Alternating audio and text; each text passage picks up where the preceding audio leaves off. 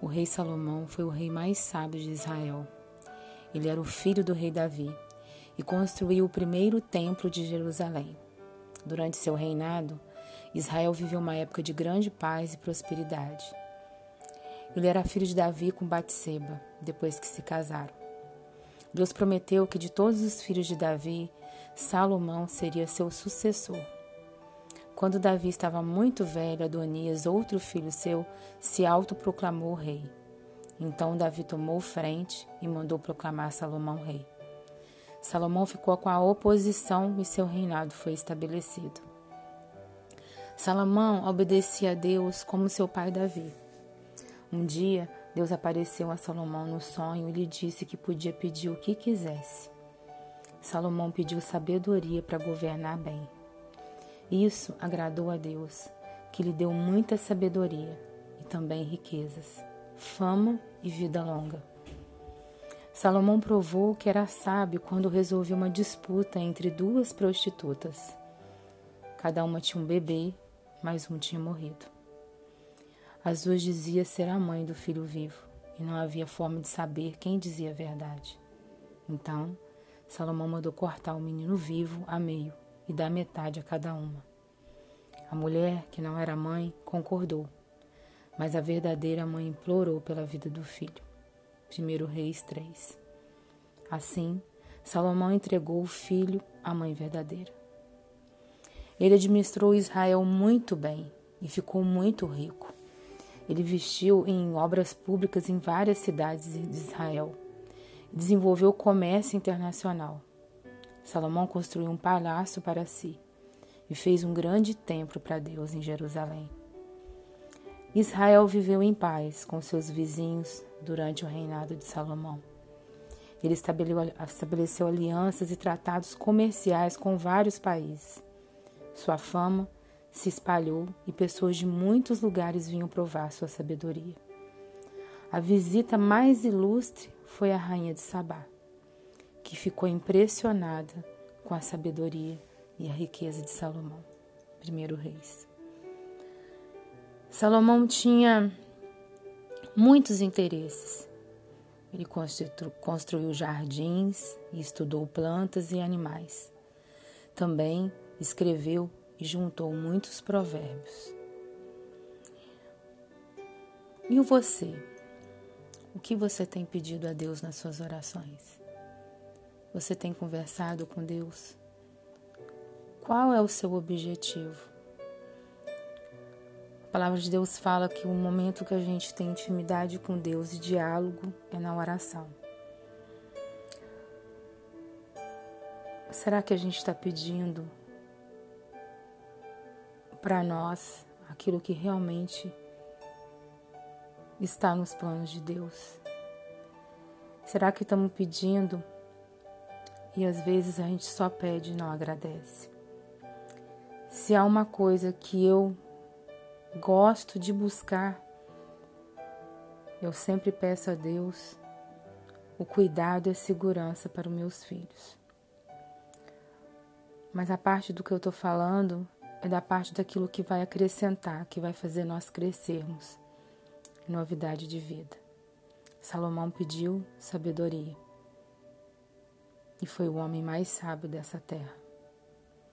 Na nossa lista de pedidos a Deus, certamente temos pedidos particulares. Como disse, pedi segurança, mas peço também a Deus prudência. Prudência não é ser tímido, mas ter atitude. Errar menos para que tudo dê mais certo.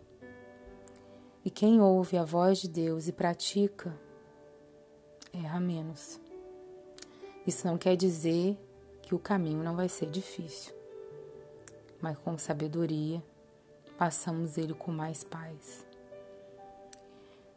Quem constrói a sua vida sobre a palavra, sobre o diálogo com Deus, está construindo algo sobre a rocha. E quando a gente conversa com Deus, Ele nos dá segurança. Alguns dias atrás, eu conversei com uma pessoa e ela disse que os sonhos delas eram frustrados. que nada dava certo e que ela não sabia que caminho tomar. Quantas vezes me senti assim? Quantas vezes me senti decepcionada, vazia comigo mesma, me sentindo destruída. E comecei a fazer de forma diferente. E fiz um desafio para eu mesma. E comecei a pedir a Deus para tirar toda a insegurança, todo o medo, para que eu pudesse realizar aquilo que eu achava que já era frustrado. E uma força imensa me invadiu.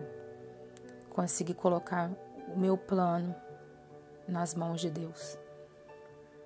E Ele fez muito melhor do que eu imaginava. Ser cristão é assumir um compromisso de fidelidade com Deus. É entregar seus planos, seu projeto a Ele. Você tem que tomar o seu primeiro passo, mas a direção vem dele. A palavra de Deus não nos dá remendos, mas direções. E essa segurança é algo que não vem de fora, mas de dentro. E o que desejo para você e para mim e para todos os meus, que nós possamos ser mais seguros, firmes no propósito, que seja um sim e não um não. Mas que precisamos ter sabedoria como Deus deu a Salomão porque sei que cada um de nós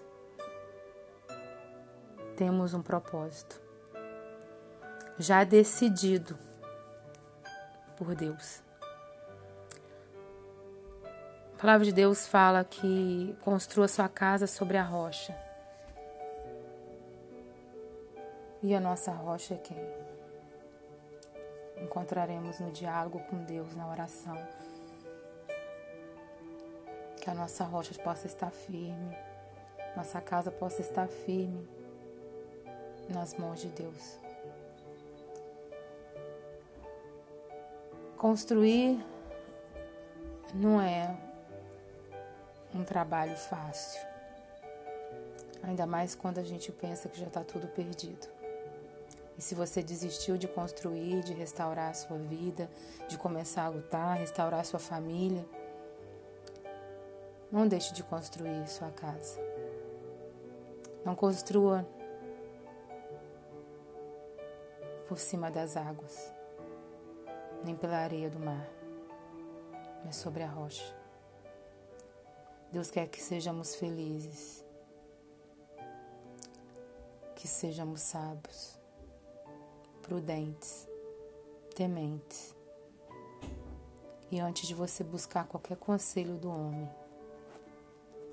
Busque o conselho de Deus, porque a sua vida está na mão dele.